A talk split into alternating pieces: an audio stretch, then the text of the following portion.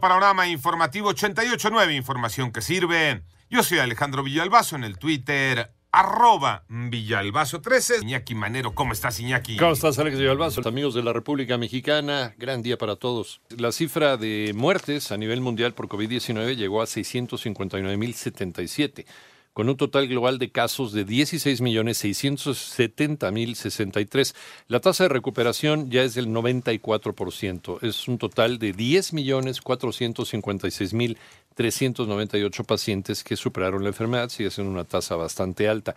Y el COVID-19 provocaría alteraciones cardíacas, otra más, incluso en pacientes que no tuvieron complicaciones al respecto durante su enfermedad, según indican dos nuevos estudios alemanes que no son concluyentes.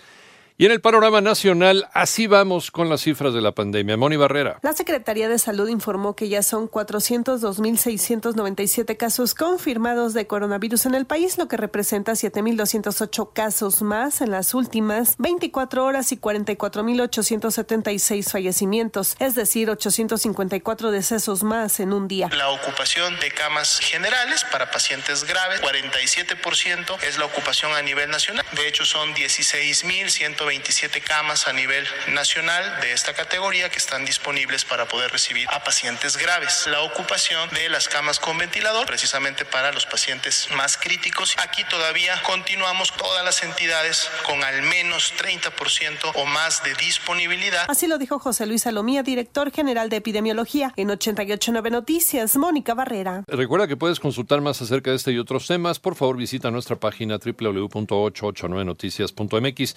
En el panorama nacional, el presidente Andrés Manuel López Obrador se reunió con un grupo de empresarios y afirmó que hay voluntad para sumar esfuerzos, recursos y salir adelante. Mientras que la Fiscalía de Jalisco investiga la desaparición de cuatro turistas privados de la libertad desde el pasado 18 de julio en Puerto Vallarta en un ataque armado que dejó como saldo una persona muerta. Y en su primera audiencia ante juez, Emilio L., exdirector de Petróleos Mexicanos, afirmó que fue utilizado por una red de corrupción respecto a los delitos que se le imputan. Añadió que denunciará y señalará a los autores de estos hechos y reiteró su compromiso de colaborar con las autoridades mexicanas.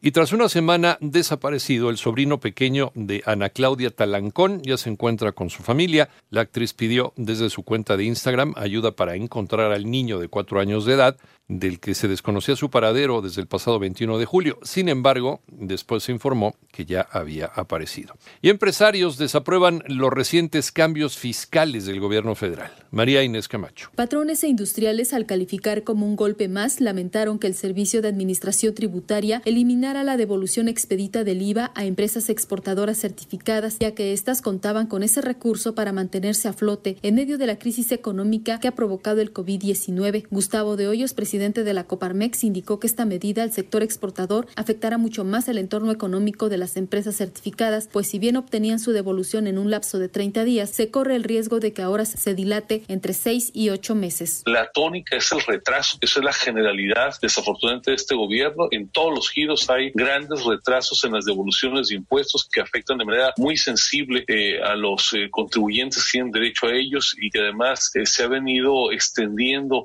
vicios en materia En tanto que el presidente de la CONCAMIN, Francisco Cervantes Díaz, manifestó que esta medida a casi un mes de la entrada en vigor del acuerdo comercial TEMEC afectará sin duda la liquidez y capital de trabajo de las industrias exportadoras, las cuales hacen el esfuerzo de cumplir con un riguroso esquema de certificación. 88.9 Noticias, María Inés Camacho Romero. En el panorama internacional, ante el crecimiento de la pesca ilegal en las Islas Galápagos, Ecuador ha emprendido acciones a nivel internacional para proteger el medio ambiente del área y desplegó barcos de guerra Mientras, en Estados Unidos surgió un nuevo caso de presunto abuso policíaco con la grabación de uniformados de San José, California, que golpeaban a una mujer que había sido detenida frente a sus hijos.